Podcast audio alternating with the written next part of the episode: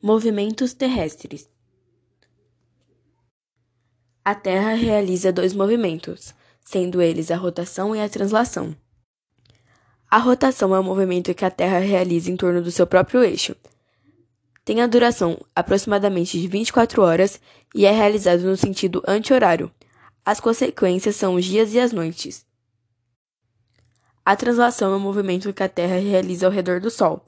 Tem a duração aproximadamente de 365 dias, 5 horas e 42 minutos, que são somados e de 4 em 4 anos tem um ano bissexto, que é quando o ano tem um dia a mais. E as consequências são a formação do ano e suas estações.